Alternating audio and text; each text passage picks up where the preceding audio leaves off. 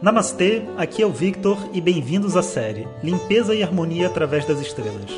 Essa é a nova série de áudios de Vedanta do nosso acharya Jonas Mazetti. Na tradição védica, o termo acharya se refere ao professor tradicional de Vedanta que dirige uma instituição de ensino e dedica sua vida ao conhecimento. Jonas Mazetti é formado pelo curso de três anos do Swami Dayananda na Índia e hoje dirige seu próprio Instituto de Vedanta no Brasil. O seu propósito com esses áudios é permitir que as pessoas possam saborear o néctar do conhecimento e, quem sabe, despertar para uma nova liberdade. Hoje o tema é A Estrela do Poder, Magha. Om Shri Guru Pyo Namaha Harihi Om Bom dia pessoal, então de volta aos áudios nessa semana auspiciosa agora que a gente começou o ano, né? Depois do carnaval o Brasil recomeça, então feliz ano novo para todo mundo então a gente recomeça com a nakshatra chamada de Magha Magha ela está localizada depois de câncer, ou seja, em leão. Se confere mais ou menos ao joelho do leão. Se você fosse imaginar as estrelas formando a figura do leão, né? É uma estrela que fica mais ou menos ali na altura do joelho, no início da constelação. E Magha significa poder e também é um presente. O símbolo de Magha é o trono. Né? O trono é um símbolo de um poder, mas não um poder em si, um poder que é é, recebido, né? É um poder que ele é hereditado, né? Vamos dizer assim, você veio de pai para filho, veio dos ancestrais, veio de algo maior do que a gente. Então Indra, né, que é o senhor dos deuses, ele está sentado nesse trono no paraíso e por isso ele é chamado de Maghavan, aquele que possui Magha, aquele que possui o poder. Mas interessantemente, não é Indra que é a deidade de Magha porque o poder não veio dele, ele está sentado no trono, né? isso é muito interessante. Então o poder veio dos ancestrais. Então, literalmente, né, se a gente para para pensar né, nesse Magha, é, aquele, é aquela estrela que dá para a gente as bênçãos dos nossos ancestrais. Então é poder, é carreira, é fortuna, são as qualidades de DNA, aquilo que a gente nasce nessa vida. É, e é muito importante essa compreensão dentro do mundo, sabe? Eu acho que é um, um dos grandes ensinamentos dessa estrela Magha, né? É a compreensão de que a nossa vida, ela é uma continuação, ela não é um início. E quando a gente morrer, ela continua também, mas a gente pega a vida numa continuação. Em vários sentidos, né? É uma continuação em termos da família porque a família vem com uma velocidade, né? vem num determinado local, com determinadas condições é, psicológicas, financeiras, com uma determinada maturidade, e você cai ali dentro e absorve aquilo para você. Então, os seus traumas de infância, as suas emoções, etc., são uma continuação de um karma da família. E, obviamente, né, você tem que estar conectado a esse karma para fazer sentido você nascer naquela família e você junta as suas riquezas, mas as riquezas que você junta, muita gente fala assim, né? Ah, tudo que eu consegui foi com meu próprio esforço. Não. Alguém teve que trabalhar para você ter o que comer enquanto você estudou, né? E mesmo se você falar assim, não, eu não tive, eu, eu consegui tudo pelo meu próprio esforço, é sempre mentira. Essa visão de que a gente consegue as coisas com o nosso próprio esforço é uma visão muito egoísta. A gente não percebe nem às vezes uma pessoa simples né, que varre o chão da sala para a gente sentar e estudar. É, a verdade é que, como ser humano, a gente nunca está sozinho e tudo que a gente faz é uma continuação. O poder em si, ele não existe em uma pessoa. As pessoas, elas são como. É, sabe aquele filme do Indiana Jones, Caça ao Tesouro, onde você tem que botar o saquinho em cima da alavanca com o peso certo? É como se fosse um quebra-cabeças. A vida é assim: você tem um problema, você vê as, você busca soluções, você avalia qual dessas soluções tem mais sentido para aquilo que você vai fazer, e aí você faz. E quando você faz, você se sente dono da solução. Mas a verdade é que você é simplesmente um operador de quebra-cabeças. Essa é a nossa vida como um ser humano, um operador contínuo de quebra-cabeças.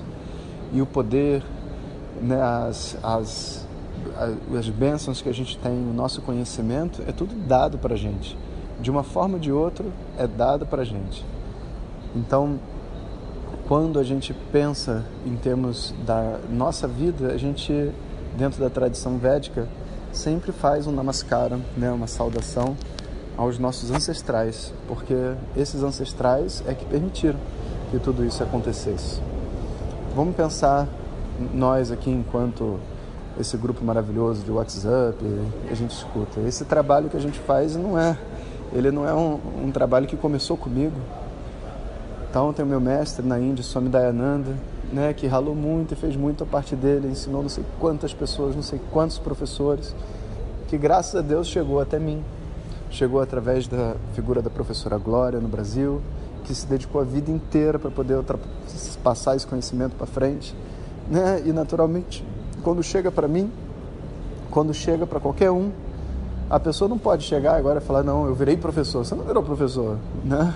Calma aí, cara. Olha só a quantidade de pessoas, né? Não só dentro da tradição védica, mas na sua vida também, né? Pai, mãe, irmão, irmã, avós e todo mundo fazendo para que você possa chegar em algum lugar.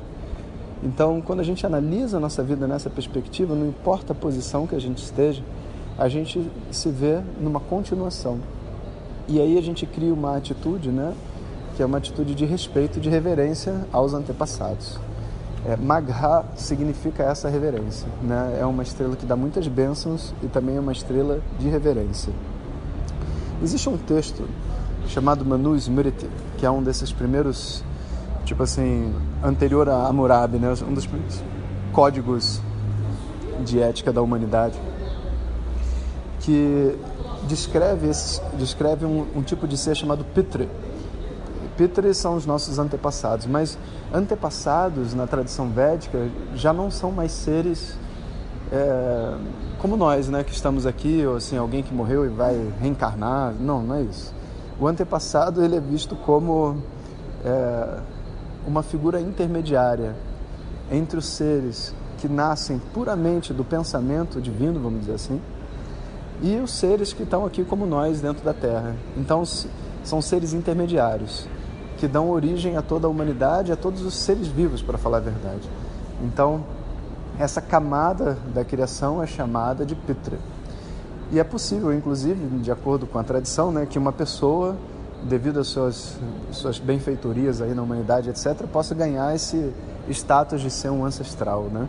E aí passar a fazer esse, essa conexão né, entre as pessoas e a sua próxima vida. Então dizem que um dos papéis dos ancestrais é receber as pessoas aqui dentro né, e, e conduzi-las para a sua próxima vida. Né?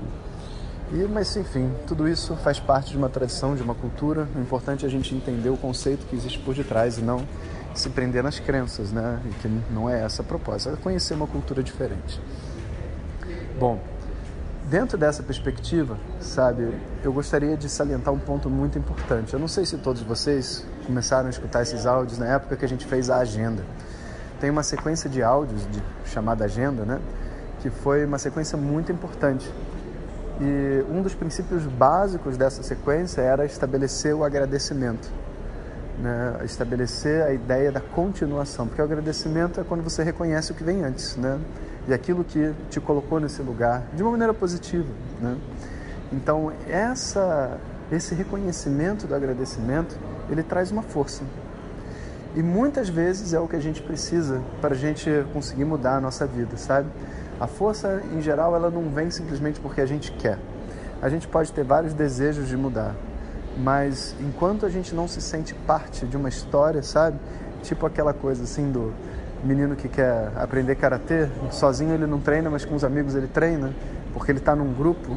Da mesma maneira, enquanto pessoa, membro de uma família, de membro de uma sociedade, de uma comunidade, a gente tem uma história.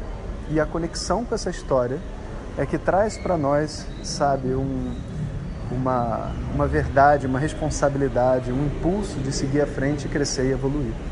Então, um dos grandes mecanismos de crescimento é aquele processo onde você começa o seu dia agradecendo pelo que você tem e comemorando no final do dia suas pequenas vitórias. Pequenas vitórias, porque são o que cabe para nós são só pequenas vitórias. Isso dá mais força. E no dia seguinte você vai mais para frente. E assim você constrói uma visão de você mesmo onde Você não está sozinho dentro do mundo, mas você está vivendo uma continuidade, né? Isso é muito bacana. Então, estamos na Estrela de Magha. Amanhã a gente continua, mas antes de terminar, vou lembrar vocês que a gente começa essa semana o Festival de Vedanta e Autoconhecimento, onde a gente começa em Porto Alegre. Já temos mais de mil inscritos, hoje de manhã eu estava vendo. E o que significa que o evento vai bombar, né? Vai ser muito forte e vamos ter música. A gente vai ter em Porto Alegre especificamente uma convidada especial que é a Gesana Gambi, que é uma apresentadora, né? ela tem um programa lá em Apucarana e é uma pessoa assim muito legal, que vocês vão gostar bastante, muito animada, divertida e tem uma profundidade, estuda Vedanta, né? Eu, eu acho que vai ser ótimo a gente começar com ela. E vamos ter a presença do Sandro Shankara também, que é um, um músico né, do, do, meio do yoga já de tempos. E a gente vai estar tá fazendo essa, essa festa, né? O festival é uma festa. Então a primeira parte do festival a gente vai fazer uma coisa muito irreverente, que é tipo assim, um, sentar ali e conversar sobre a minha história. Eu não vou nem botar roupa indiana, eu vou sentar normal. E a gente vai conversar sobre a história, sobre Vedanta, sobre a vida, o que a, a Gisana quiser me perguntar. Depois disso, a gente vai ter 30 minutos de uma aula de Vedanta, porque muitos de vocês escutam os áudios, mas nunca fizeram uma aula, né? Então é uma oportunidade de fazer uma aula ao vivo mais curta. E no final a gente tem perguntas e respostas. E tudo cheio de música e tudo mais, né? Então, se vocês estiverem por Porto Alegre, nos arredores, né, se inscrevam, vão lá encontrar com a gente. Depois a gente vai ter São Paulo e depois a gente vai ter Rio de Janeiro, né, para finalizar. E é muito importante, né, a compreensão de que o evento todo é gratuito e ele é todo oferecido pelos alunos, né, que até financeiramente apoiam os custos que o evento tem e tudo mais. Então também isso é um reconhecimento que a gente deve fazer. Na verdade, todos nós chegamos através assim, né, de um evento gratuito, alguém levando a gente para ouvir alguma coisa, né, e depois a gente pode oferecer isso para as outras pessoas, é uma coisa muito bacana. Os alunos estão de parabéns, as equipes também, tenho certeza que vai ser um grande evento. Então, pessoal, até amanhã e encontro vocês lá em Porto Alegre. Um abraço. Hariom. Om Shanti Shanti Shanti. Compartilhe com seus melhores amigos. E se você quiser receber nossas mensagens diretamente no seu WhatsApp, clique agora no link que vem junto com o áudio. Para outras informações, www.vedanta.com.br.